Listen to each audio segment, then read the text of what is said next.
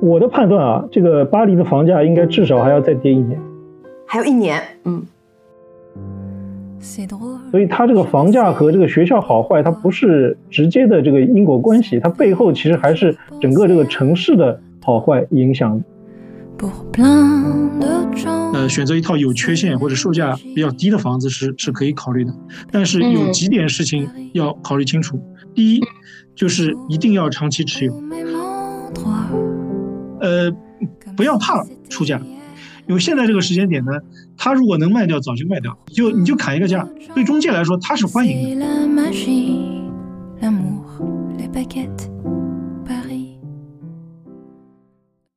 哎，开始了啊！巴黎不定期，Paris imprévu，期待和你的不期而遇。哎，玉文，你知道最近在我身边的很多宝妈们啊，她们都在忙着一件事儿，呃，而且对他们来说是一件大事儿。你知道是什么事儿吗？那肯定是找学校申请学校呗。最近这段时间刚好是孩子申请学校这件大事儿啊，因为呢，我一直从事的是关于这个儿童呃家庭教育，然后孩子的这些课程，所以我每天会接触呃各种各样的家庭。最近这一段时间，有不少的家长会因为申请呃学校这件事就各种犹豫啊、纠结啊，他们呢希望呃申请的学校能够近一点离家啊。那也会考虑到，哎，那我需不需要去搬家？还是说我先申请，然后再搬家？还是先找房？等等等等。我们今天特别特别荣幸的邀请到了一位从事房产交易的达人啊，来和我们聊一聊，呃，法国买房和卖房的这些事儿。所以呢，现在欢迎我们的达人傅建峰。啊，谢谢大家，大家好，建峰老师好。特别特别高兴啊，建峰！我觉得我们应该算是认识挺久了吧？嗯，很久了，很久，很多年了。建峰的孩子还有太太都是我的老学员，然后呃，建峰也参加过我的这个家庭教育的课程。对，我先来给大家简单的介绍一下建峰啊，嗯，这个建峰是毕业于。呃，上海交通大学，然后二零零三年是来法国留学，呃，念了一个计算机和金融的硕士，然后之后呢，一直是在银行和咨询公司公司工作啊，从事是大数据和数据挖掘的工作。嗯，那从二零一二年开始就兼职做一些呃房产相关的咨询和管理工作。然后呢，还创立了法国买房达人这个自媒体，嗯，大家可以在小红书或者是微信视频号去搜索“法国买房达人”，就可以看到建峰的频道了。嗯，然后也在二零二零年呢，创立了自己的 agence，所以现在是专门做房产相关的业务。看起来建峰在这一行是积累了非常多的经验啊，所以今天我也想问问建峰，就是。你说在法国是不是也有像我们国内一样的所谓这个学区房的这个概念？因为我知道，呃，建峰你在你自己的小红书的频道也是做了一系列关于呃学区房的视频。像我的话，其实我我就是因为就是在当时想要看学区房这个概念，然后我才去搜，然后我才搜到了建峰老师学区房的这个系列，所以我我也有同样的问题。我简单介绍一下啊，呃，在法国呢，嗯，他在那个幼儿园、小学还有初中阶段呢，他一般就是按照地址划分对口的这个公立学校的，所以呢是可以理解为我们常说的这个学区房概念。不过呢，和这个呃国内的学区房啊还是有一点不同的。呃，比如说我举个例子啊，首先呃那个国内我们经常看到某一个街区或者是学区。它其他方面都都比较一般，比如说像这个什么呃绿化呀，或者是孩子配套的一些设施啊，或者是这个文体设施啊、医疗啊各方面都比较一般。仅仅是因为它可能对口一个呃很不错的学校，然后这一块的房价就比周边高特别多。但是如果哪一天，比如说这个学区划分发生变化，或者说像现在国内在淡化学区房这么一个概念，那这个房价一下就掉下来了。但是法国呢，它一般不是这么一个逻辑，它一般城市啊，呃，需要各个方面，比如说什么市政建设啊、自然环境啊，还有文体、医疗设施啊，当然也包括学校质量啊，呃都很不错的情况下，它会吸引一些高收入的人群到这个城市来居住，然后形成这个良性循环，然后慢慢把这个房价推高。呃，然后呢，这个因为这个居住的人群的层次比较好，然后进一步再推高这个学校的质量。所以它这个房价和这个学校好坏，它不是直接的这个因果关系，它背后其实还是整个这个城市的好坏影响。这个是第一个不一样的地方。然后第二个呢是法国这边它是租售同权的，也就是说，哪怕你是租的房子，那只要在这个地址，它也是可以上对口的这个好的公立学校的。呃，这点和国内还是有点不太一样的。然后最后一点呢，就是。呃，法国这边其实法国人啊，大部分法国人对于这个学区房并不像国内那么推崇，所以无论是租金啊，或者是售价，嗯，哪怕是比如说同一个城市，但是呃，有些这个街区它是非学区，就是对口的那个学校特别好，有的学区它对口学校可能一般，但是这个价格它并不会像国内差那么多，这个是这个是第三个这个差别。对我，我其实特别同意刚才就是首先建峰老师对学区房的解释。我觉得法国它其实有一点，就是它的学它有这个学区房，但是不是同样的概念。然后我觉得我理解的学区房就是上学方便，就是无论你是在哪个地方读书嘛，然后你住在这个附近的话，其实就是上学特别方便。我觉得这点还蛮重要的，不然就是早上通勤确实会比较辛苦。谢谢你的那个解释，关于学区房。那当时你的这个频道或者小红书，你法国买房。达人这个频道为什么会想到去做这个学区房这个系列呢？呃，为什么做这个系列啊？主要是因为呃，我最近这个十几年一直在做买房方面的这个咨询咨询嘛。然后在这个过程中，我经常遇到特别多的一种情况啊，就是呃，有很多的这个留学生呃留下来工作了，或者是呃不一定是留学生嘛，或者其他的 p r o f i 了，然后留下来呃就刚刚结婚或者是呃刚刚毕业，然后就买房。那有些人可能觉得。要一步到位买那个大房子，这个这个很好啊，这个我一一直是比较主张的。他一步到位买了一个两室一厅或者是三室一厅的大房子，但是在城市选择的时候却没有太注意，他不是很了解，然后城市选择不是很理想。那要么呢是对口的学校可能不是很好，有些甚至就是这个城市就没有对口的，比如初中就没有对口初中。那么等到他孩子大了一点以后呢，呃，可能学校比较差，或者是甚至要到附近的城市去上学。这个就很就很麻烦。那有些人对有些人他只能，比如说，虽然是已经一步到位了，但是还得只能过了几年，然后把房子卖掉，然后再换换城市，就特别折腾。所以这个情况看了多以后呢，我就觉得，呃，还是应该做这么一个系列的这个节目，然后让大家多了解一点。哎，我也听到了刚刚你说的，这里面有一个关键词叫一步到位。我知道一步到位其实是最理想的。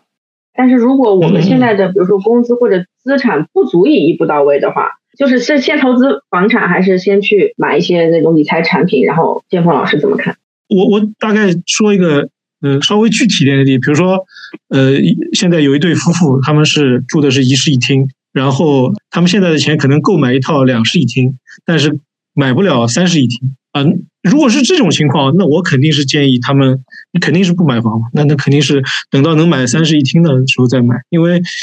呃，如果他买了两室一厅的话，那这个两室一厅也也住不了。就是所谓一步到位，当然是就是一步到位是理想的情况。那如果做不到一步到位的话呢，那么我们尽可能让我们买的这个房子能够保有，嗯，至少七到八年，理想的话能够到十年。那如果你买个两室一厅，如果他的最终目标是买三室一厅，那可能比如说要像打算要两个孩子，他如果买了个两室一厅，可能这个过个几年就就不够了，那那个时候就很难受了。那还不如你如果等，当然具体也要看啊。如果你等几年也买不了三室一厅，那个 这个要根据自己对收入的具体的情况，嗯，对对对。如果比如国内有一笔钱，可能过几年会过来，那可以稍微等一等。对，OK。如果你过个几年还是买不了三室一厅，那我觉得可能要牺牲一下地段，就是换一个地方，因为可能呃三室一厅、两室呃三室一厅和四室一厅可能也就差个十几二十万。那如果换个城市，有可能同同样的资产可以买到。对，对。这个我觉得变数都还是蛮大的，而且你之后如果是真的是为孩子的话，你之后可能孩子读的学校，初中读了这个，高中又换了那个，就是。其实变数都还是挺多的。哎，所以就是要一步到位，就是如果你买个两室一厅，然后过个三四年又要换，那这个就太折腾了，而而且还不包括这个资金上面的损失，因为其实你这个房子买卖，呃，哪怕这个房市不是跌的情况下，你买进卖出至少损失百分之十五。哎，但你看，其实，嗯，选择学区房啊、买房啊，都是人生的大事之一，要考虑非常多的因素，对吧？要合适的城市，还有房型、交通便不便利，还哎，还有孩子择校等等各方面。但是我其实发现很多人，呃，比较来比较去，各个方面都去考虑。但是其实有很多人到了他应该要出手的时候，他反而。他会去纠结说，他现在是不是一个呃买房的好时机啊？啊，这个利率怎么样啊？等等。那我现在是现在我就下手呢，还是我再等等看，再观望一下等等？我们要怎么去判断？那什么时候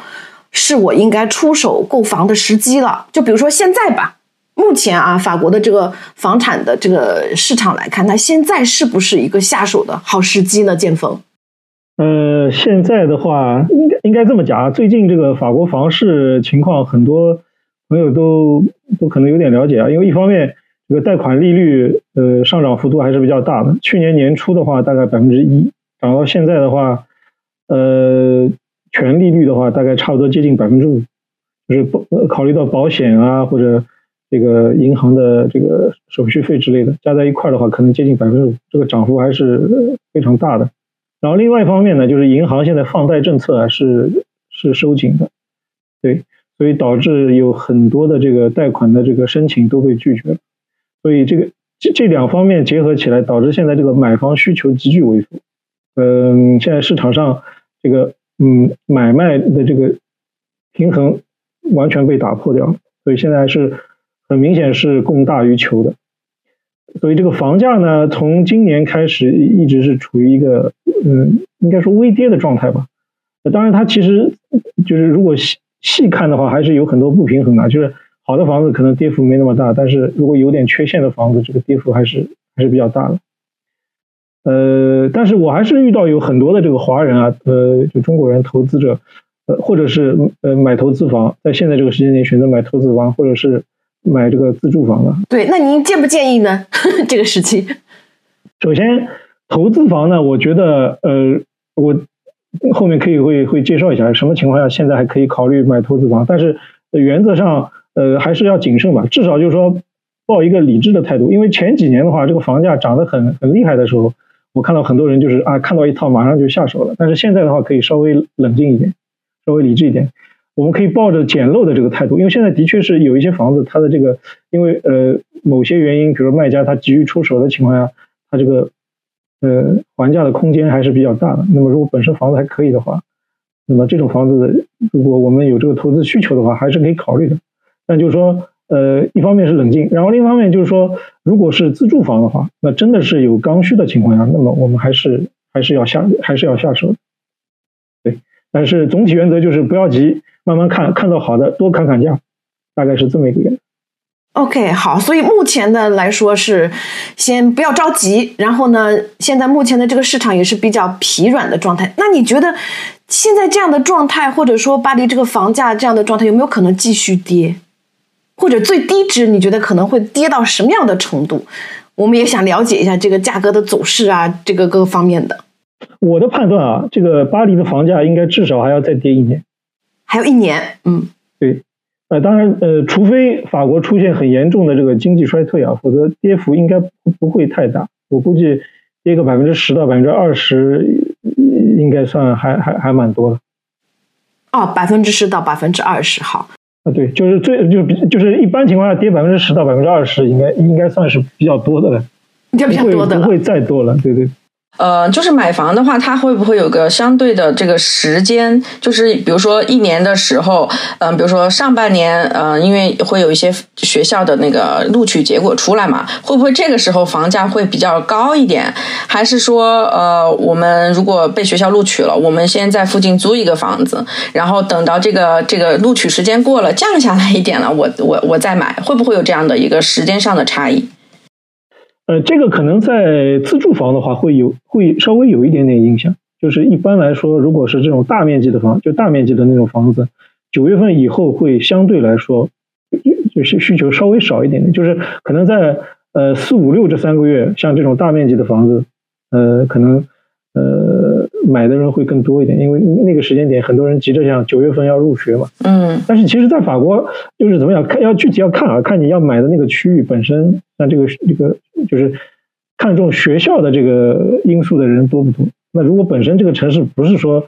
特别特别呃学区特别特别好的话，那可能这个因因素也没那么没没大的影响就是，对对对嗯，就是那些好好的学校附近，其实这个情情况会稍微明显一点。明显一点。对对对对哎，但是你看，其实我们大部分华人的理财观念或者是买房这些观念，其实考虑的都比较久、比较远啊。你像刚才建峰说的，可能考虑的一步到位啊，等等。嗯，但是比如最近我身边的不少朋友，有可能就是我们现在像我们这个年龄进入 中年吧，上有老下有小的这么一个阶段啊，就是大家开始去讨论和关注怎么样让孩子去更好的继承。呃，父母名下的一些房产，因为在法国的话，父母赠与的呃是有免税额度的，对吧？所以很多父母已经开始呃这个长远的计划，怎么把房产转让给孩子是最划算的。所以也想请问看建峰，看在这方面有没有一些建议可以给到大家？呃，关于赠与的话，现在法国是是这样规定的，就是父母双方给一个子女，就是他如果有多子女的话，就是父母双方给每一个子女每十五年大概有十三万左右的免税额度。OK，那也就是说，呃，父母两个人给一个子女加在一块儿，每十五年有二十六万左右的免税额度。呃，所以呢，如果是要考虑，就是现在把这个资产慢慢转移给子女的话呢，大概有这么一个这么几个原则啊。第一，除非这个家庭资产特别多，你说我这个有好几一一两百万，呃，特别多，然后现在如果不给，以后可能就这个来不及这个免税给了。嗯那除非是那种情况，否则的话，尽量不要在孩子未成年之前让孩子持有房产，因为未成年的小孩持有房产还是还是比较麻烦的。呃，当然除除了就是呃采用什么 ACE 啊那种方式啊，呃，但那种方式呢，呃有一些其他缺点，除非你是自住房，你说我呃当中建一个 ACE，然后把其中一部分的这个股权给那个小孩儿。如果是投资房的话，呃，我认为一般来说还是有点早。然后你给了小孩以后，你的这个出租当中的税上面是其实没有办法优优化的。嗯呃，或者说相比现在这个带家具出租的话，因为 ACE 的话它是呃大部分情况下是只能不带家具出租的，所以相比相比带家具出租来，税务上没没那么多优惠。那么如果提前把这个资产转移给小孩的话，可能就呃没那么好。嗯呃，这个是第一个原则。第二，如果家庭资产比较多，比如呃有八十万，那么可以在考虑在一定年龄以后呢，建立这个 ACE，然后通过这个 ACE 股份分批转移的这个方式，把这个资产转移给小孩。呃，我这里说的是净资产啊，不是不是资产，因为很多人他资产其实很大，哦呃，那很很大一部分还是贷款。那那其实就没净资产的话，是指就是你的这个这个房子的总数减去你的这个贷款数量，剩下这部分净资产。对。啊，当然，这个呃，你你还贷还还有一个过程嘛，就是比如说你可嗯能嗯你算一下，因为可能很多房子可能过二十年就还完了，那这些就全部变成净资产，那这个是需要提前考虑进去。那么好，如果第三个原则，如果净资产特别多，比如说呃一百一百二十万以上或者一百五十万以上，就是就是这这个净资产还是比较多的。那如果靠那个分批的每每十五年二十六万这样转的话，可能来不及，或者子女不是很多，就一个就一个小孩，然后一百多万，这个如果每十五年转二十六万，这个可能不够。那如果是这种情况呢，呃，可以考虑就是在法国有一种叫分权的方式，法语叫 démembrement。它的原理呢，就是把这个房产分成用益权和虚有权。用益权，呃，法语叫 usufruit，然后嗯虚有权的话叫 nu propriété，就是把这个房产分成这两个权利，然后把其中的虚有权，也就是 nu propriété 这部分赠与给子女，然后自己保留用益权。那么用这种方式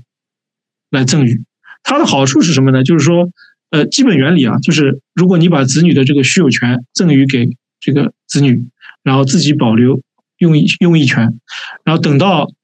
呃有两种方式啊，一种是呃限定一个年数，比如说二十年或者二十五年，过了二十五年以后，这个就过了一定的这个年限以后，这个用益权会自动并入到虚有权，自动并入并入到虚有权。OK，也就是说，这个时候这个子女就拿到全部产权。那么，但是呢，赠与只考虑当时赠与需有权的这部分，这个用益权并入的这部分其实不计算到这个赠与额度里面。对，这这部分这部分就等于省下来了。那么还有，这这个是限那个限制年限的。还有一种就是呃不限制年限，就等我挂了，等那个父母自己挂了，那个呃用益权部分就自动并入需有权。那这个也可以，这个反正是根据具体情况。具体选择，具体分析。啊，OK，挺复杂的，这个这个方面还，呃，对，这个这个方式的话是需要，如果要讲的话就你也做一期视频讲很长时间，呃，对，可可以可以介绍，可以介绍，考虑做这个话题，嗯，对，然后刚才你也提到这个 S S C E 是吗？S 是这个意。对，那你方这个给大家解释一下啊，它其实是法国民事房产公司通过 SE 这个渠道来帮助嗯家族管理资产，这个意思。对，建峰，我理解的对吧？对对对。那法国有没有就是所谓的什么信托这种东西？呃，信托是有，但是一般家庭应该。还还不需要啊，对，OK，就这个就是就已经就很不错了嘛，对吧？就还不需要用到信托。呃，呃，用到信托的话，那这个钱还是还是比较多的。一般的家庭，我觉得应该应该用不到吧。嗯，好，那就是这个 SCE 的话，一般的家庭有可能用到吧？就是到了六七十岁，呃，SCE 的话。如果比如说呃家庭总资产小于一百万的，我觉得没有太大必要，因为 ACE 的话它本身是有管理成本，呃管理成本还是比较高的。嗯，如果是投资房的话，刚刚说了，就是说它大部分是只能通过空租来那个来出租的，那税务上其实呃没有目前带家具出租那么优惠。当然它资产转移上面是有一些便利啊。那个，所以如果比如说，首先资产比较多，然后小孩也比较多的话，那么用 ACE 是是可以考虑的。就是我其实有一个就是可可能比较偏社会化的一个问题，就是法国这边的父母是不是也会像我们国内的父母一样，就是提提前给孩子置房啊、购房？因为我读书的时候，我就记得我我有一个同学是马赛，然后他爸妈就在巴黎给他买了一个小的 studio，让他在这边住。然后我家楼上的话也是，其实他住的是他父母给他买的房子。就是我们好像总说法国，嗯，什么成年之后就不管了，不像国内父母那么操心，要结婚要买房。但其实是不是也是差不多的？就是根据建峰老师的观察。呃，我的观察啊是这样，就是首先有钱人他肯定还是就有有这个能力，还是会资助这个子女，包括买房啊什么，他有条，但是他不会像国内那种，就是说不考虑自己，然后，呃，自己这个还没 还没过好，对，勒紧裤腰带，然后一个全部。资产全部铺进去，什么六个钱包去资助子女买房，这个是不太可能发生。但是就是说，如果家庭条件很好，有有余力的话，呃，帮助小孩买房啊什么，这个还是很常见。但是还有一点就是，他们不会说为了减税或者为了减那个遗产税，然后把老人就是把那个他们父母自己住的房子很早就这个把这个产权慢慢转移给小孩，这个也不太会。尤其是法国，这个很不安全。对你把产权全转给小孩，然后小孩哪天把父母给赶跑了怎么办？哦，对，还有一点，在法国可能比较常见啊，就是他们那种就是离婚啊、再组家庭这种很多。对，就而且很难保证嘛，因为你想，比如我举个例子，父母可能年轻时候关系呃就是还不错，比如说呃甚至都不要离呃不一定离婚，像那种丧偶，比如说我遇到很多啊，呃夫妻两个人到五十多岁，有有有一方去世了，然后那个另一方。找了个新的这个过伴或者过婢呢，然后又结婚了，然后那个时候如果这个产权有一部分掌握在子女手里面，然后那这个时候呢，呃，等到这个年纪再大一点，就会发生很多这方面的财产纠纷。我我最近刚刚在处理有一个也是类似的，就是比如说呃夫妇两个人，呃女女生先去世的，然后男方拿这个产权，然后另外找了一个。女士又结婚了，结完婚以后，这个男生挂了，这个这个这个男士这方面挂了，那挂了以后，那这个产权，嗯，就因为这个新结婚的这个女的和她的这个继继女继子的话，其实是没有血缘关系的，这个关系就是很一般了嘛。对，这个时候这个产权就会出现很多纠纷了。嗯，如果有一部分子女，呃，有一部分产权已经给子女，那子女就会比如说把那个呃赶出去了呀，后后母对赶走了，那个时候就要打官司啊什么，这就特别麻烦。像这种的话，那法国人就会比较注意。是的，是的，哦，对，有道理，嗯，有道理，有道理，学习了，学习了。嗯，其实玉文啊，我不知道你有没有发现啊，我有这个发现，就是最近或者是这几年来，在朋友圈里面，你会发现其实有很多的呃这个群体啊，他们都选择去做一个做这个房产中介的这么一个职业啊，这么说，而且像看起来像是一个自由的职业。这样的一个一种形式，是的，是的，而且我发现已经已经有各种小组织了、小团队了，已经对。以前我感觉是很零散的一些华人中介，现在已经是好多规模，还有去就是各种大型机构开 party 的，我就哇哦，就是。是是是是，有些行业都跑到这个行业去了。对啊，对，很多转型。比如说，我有发现，比如说，我也听到身边的朋友有在讨论这个话题。比如说，像以前的代购啊，或者是做一些旅游方面的，哎，现在也转向了做这个房产中介这么一个职业。所以，呃，我也想请建峰来给我们分享一下，如果你有在这方面的观察，或者你认为为什么会造成这样的现象，以及。这么一大批的人去做这个中介之后，他有可能对这个行业或者对这个行业的趋势有个什么样的呃影响？好的或者不好的？请建峰跟我们说说看。呃，首先有的确是有很多那个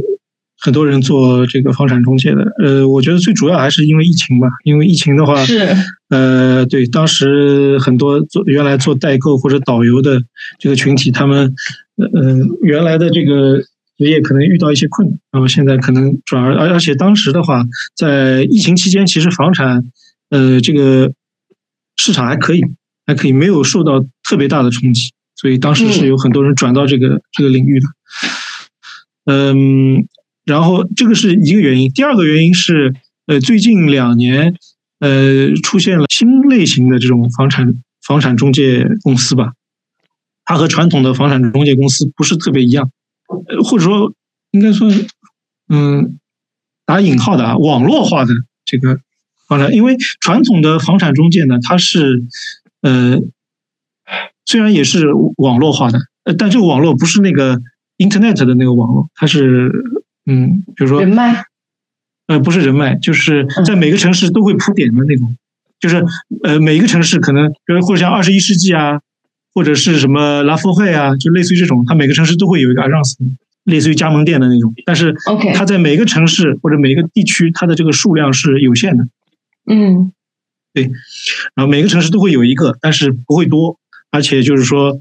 收费相对来说还是比较高的。这个是传统的那个房产中介。那么像呃现在最新出来的，或者比如说在一个地区或者怎么样，它其实是有很多呃房产中介代理的，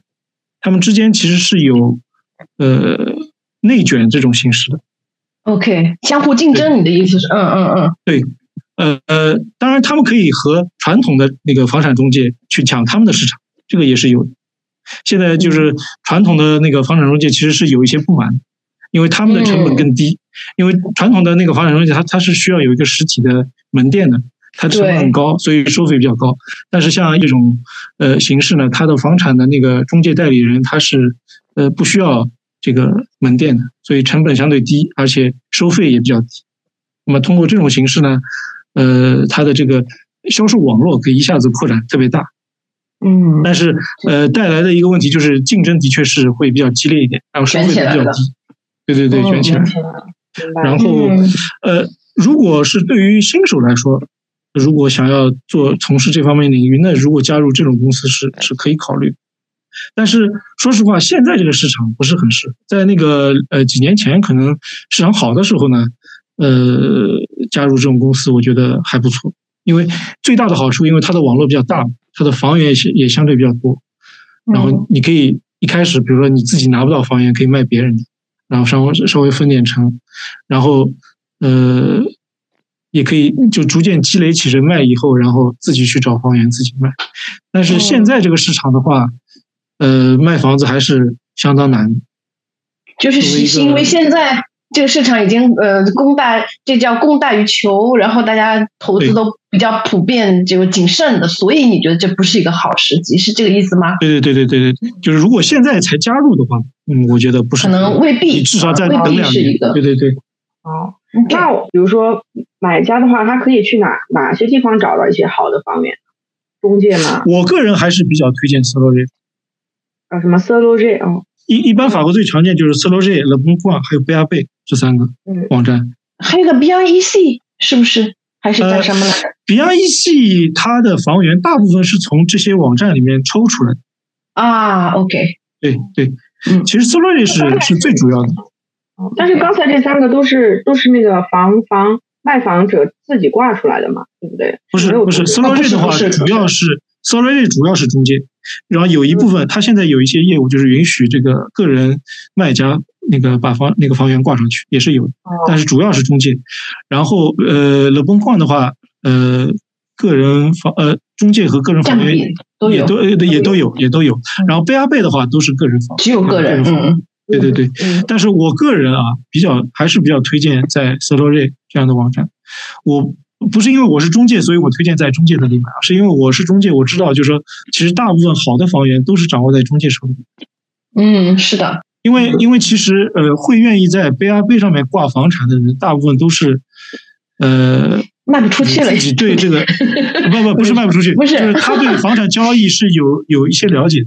然后他希望自己赚这个中介费，因为很多人有一种误解，就是说这个房子比如价值是二十万，然后中介可能卖加个中介费卖二十二万或者二十一万，然后呃如果我在贝阿贝上找到，那我就能二十万买下来。但实际上不是，实际上呢是是这个个人卖家一看，哎这个房子在市场上卖二十一万，那我自己也挂二十一万，那我就可以自己这个。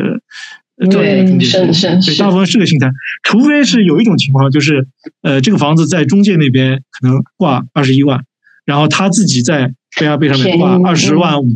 对，有这种可能。但是呃，这个是就是只是静态的在看，就是说你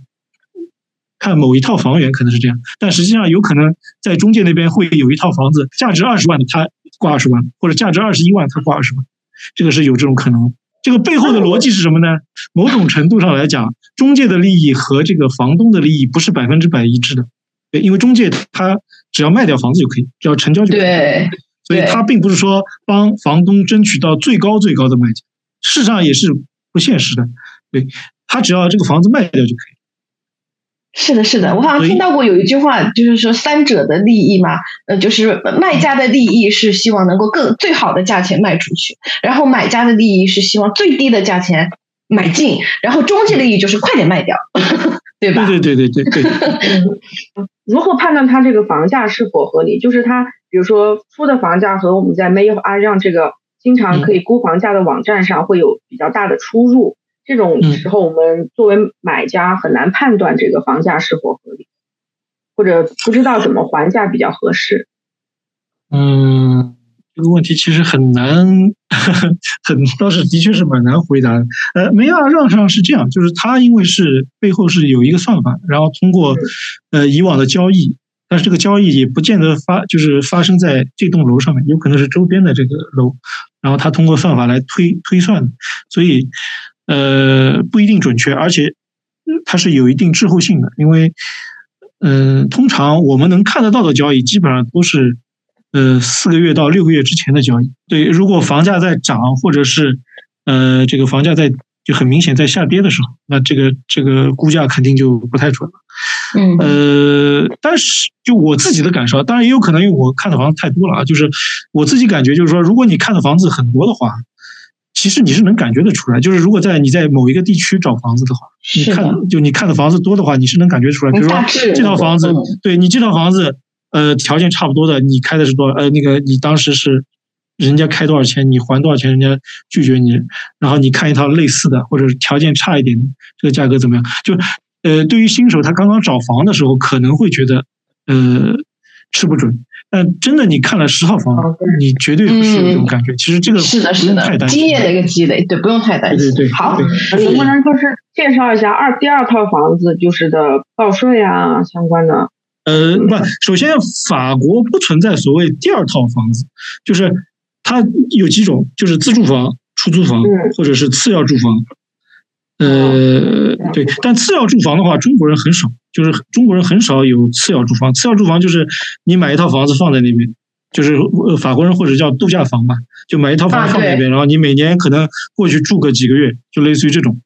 这个中国人不太符合中国人的投资理念。不是我们这边的问题，它是在于，比如说他平时是住大巴黎，但是他周中为了小孩子读书住小巴黎，嗯所以他就会存在两套房子。啊，对，这种是这种情况是有的。这个我倒是有实例，就是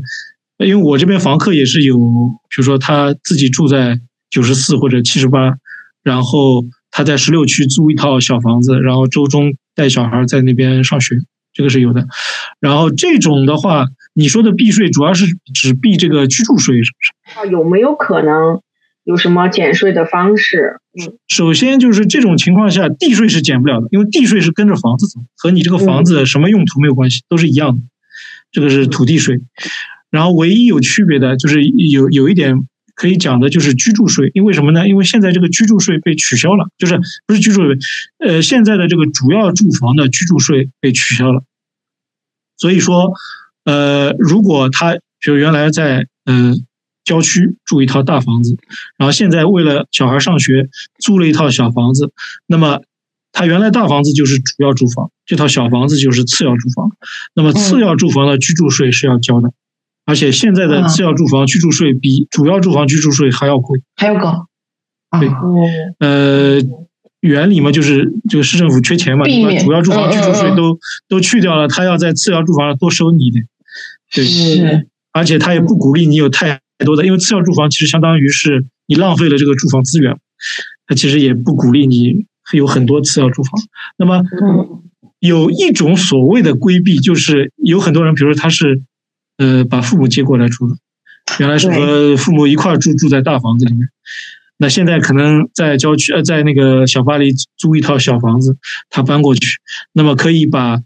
这套小房子作为主要住房，自己的主要住房，而把那个大房子作为父母的主要住房。那这样的话，嗯两套都是主要住房，那就可以省掉那个居住税。好的，呃，还有一个问题，我想请问一下那个尖峰啊，就是如果一个买家他明知道一个房子它是有缺陷，然后放了很久也没有卖出去，但是这个缺陷呢，这个呃买家又不太建议，而且这样的房子反而比较容易好好讲价，呃，那你觉得认不认为它值得买？而且就是就是说，意思就是说，你也明知道这个房子如果以后也肯定是不太好卖的，但是对于买家来说呢，他又符合他现在目前这个需求，他也是嗯想要抱着住十年以上的这个目标去的，那还需不需要去考虑这个房子以后好不好卖这个问题？呃，这样讲，有有缺陷的房子买的时候呢是是很便宜的，尤其像现在这个阶段，那个折价会比普通的房子多一点，还价也比较容易。但是卖的时候呢，呃，真的是很难卖，尤其是遇到这个房产下行的周期。所以原则上我是不太建议的，尤其是这个投资房。呃，嗯因为投资房我们是奔着这个这个经济收益去的嘛，那如果是经济上面不合算的话，那就嗯不是很合适了。当然，除非有几种情况，就是说，如果这个缺陷是可以通过后期改造消除或者是缓解的。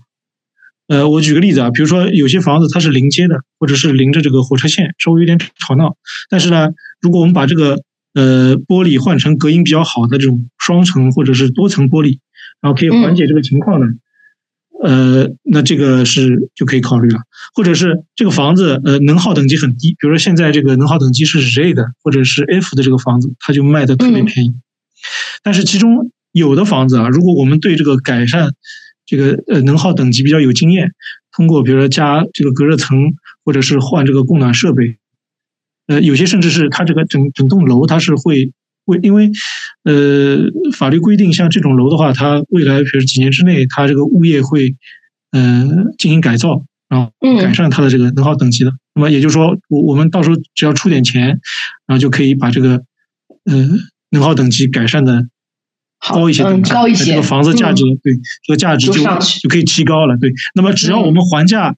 还价的这个这个钱啊，能够砍到就是比我们未来这个支出要多的话，那相对来说还是、还是比较合算的。还是可以的。嗯对，还有一种，比如说这个房型很差，像我之前就买过一套，就是这个房型特别差，很大的房子，但是是一室一厅的。嗯但是呢，哎，可以通过一些这个装修或者改造，把这个房型改造的很合理，有这个潜力。我们自己也了解，那像这种房子就也可以。就可以考虑。对嗯嗯那么，但这种房子呢，就是一定要多还价，因为其实是有空间的，因为它挂的时间很长了嘛。房价那个房东，呃，他如果真的是想卖的话，就是你这个还是可以多还价，争取捡个漏。，OK 啊，这个是投资房。那如果是自住房呢？呃，可能像这种情况更多一点，因为我遇到就是说有些人他预算的确是有限，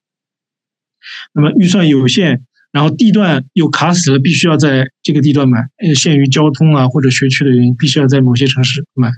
那这种情况下呢，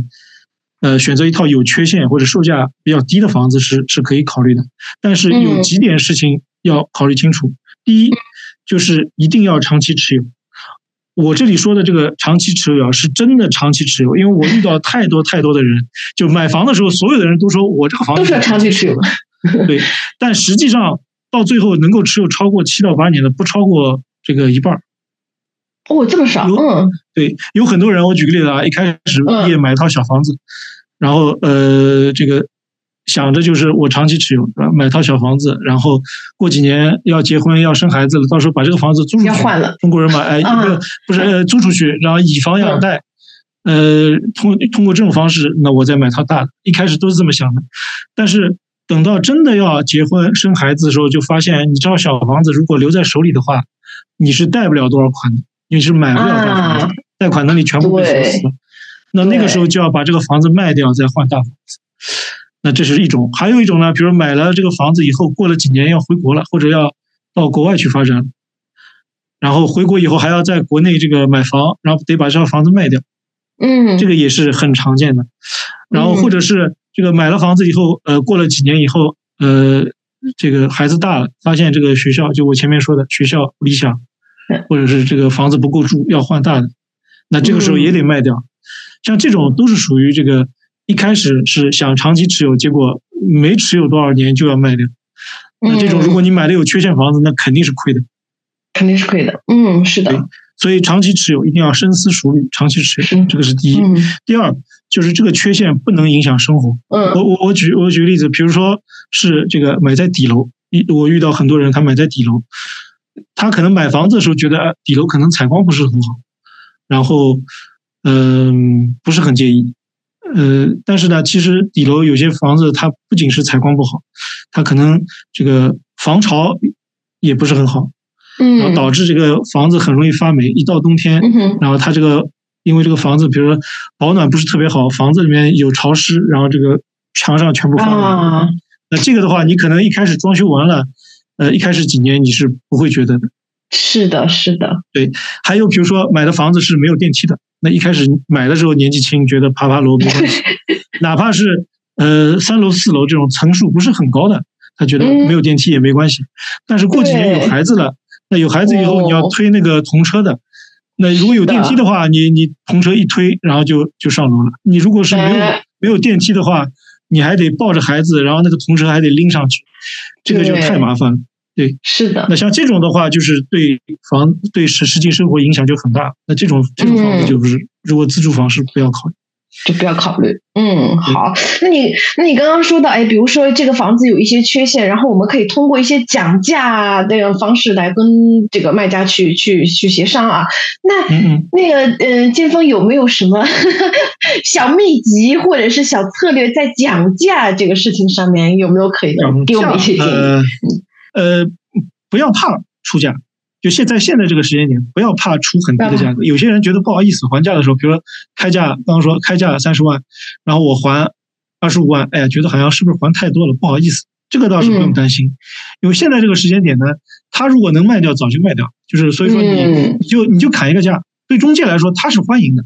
他是欢迎的。就他虽然他就如果你开的特别呃没有诚意，他不会把这个这个开价传给这个房东，但是他不会因为这个原因就不卖给你，或者不跟你沟通了，不会的。是的，是的，你你只要好好跟他沟通，你比如说你问他，你说二十五万行不行？那中介说二十万可能有点困难，有点可能二十七万房东会同意。那你说，那你帮我传一个，起码有一个怎么样？哎，你沟通好了，那就不会引起什么。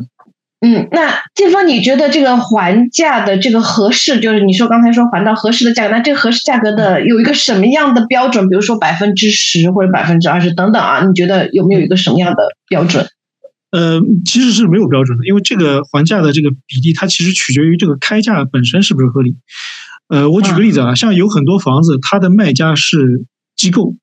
这个也是很常见，就是他不是私人卖家，他的房东这个开房那个，在我们看房的时候，我们可以了解啊，就是他的房东到底是个人还是一个机构，就是他是什么情况下卖的这个房子。那有些房子，呃，所谓机构的话，就是那比如我举个例子，就是保险公司，保险公司他会买很多房子，然后在一定的时间点把它卖掉。那么像这种机构，他卖房子，他的开价一般来说是比较合理的，他的还价空间会很小，就相对来说会很小。那么像这种房子，那你就不需要还的特别多，就你还的特别多，其实意义也不大。但是像有的房子，呃，它的这个私人的，然后呃，就很明显，它它的开价，就你一看它的开价是比市场价，或者就是根据你之前看房的经验，它开价是比市场高很多的。那像这种，那你就呃，尤其是如果挂的时间还比较长的话，那像这种就要还的多一点。对。就它的就是这怎么讲？它的还价空间其实相对来说比较多的。我举个例子啊，我今年呃六月份帮一个客户找一个房子，然后他这个房子是在桑克路那边，然后呃房子特别大，八十多平，好将将接近九十平，但是它有一个特别大的缺点，就是它的房型很差，它将近九十平，但是只有两房一厅。那正常的两房一厅可能六七十平，六七十对。对它相当于有很大的空间是浪费掉，所以它这个房子，呃八九十平，它的开价是这个六十万不到，五十九万左右。嗯，对，但是我们因为在比如说呃周边其他的那个周边其他的房子，比如说类似的，但是房型还可以的，可能也是差不多这个价格。嗯，所以当时我们也是和这个。呃呃，当当然，那个这个房子也挂出来一段时间，然后，所以我们的那个客户他本身也不介意这个房型，所以我们就拼命往下砍，最后一直砍到五十三万。哦，这好厉害！嗯，因为它有一个硬伤嘛，这是对吧？对，还是还是有硬伤，就是像这种，就这个幅度，就就是当你这个房子是有缺点的时候，嗯，这个幅度其实都是都是可以考，是可以的哦。非常非常感谢建峰给我们做了这么详细，然后特别专业的一些回答。那在这里呢，呃，也给大家推荐一下我们建峰的小红书，大家可以去关注他的小红书或者是微信视频号，只要搜索“法国买房达人”就可以到建峰的频道。而且我在就是很多群里面，就是我看到的很多反馈都是说，建峰老师他是真的在就是咨询上和建议上是非常中肯的。所以我觉得大家有相关的问题是真的是可以去呃找建峰老师做一些咨询的。OK，谢谢，我们下期再见。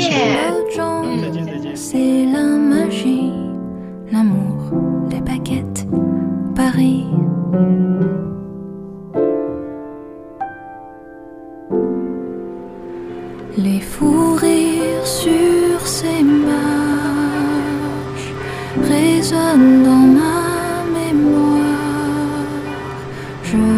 emporte là où je pars. Et vois les lumières, les paillettes, la tour Eiffel, la scène, la fête. Mais moi, quand j'arrive sur cette rue, je pense à toi qui ne répond plus. ce n'est pas juste une ville, c'est l'histoire de nos passions juvéniles. Pour plein d'autres gens, c'est la magie,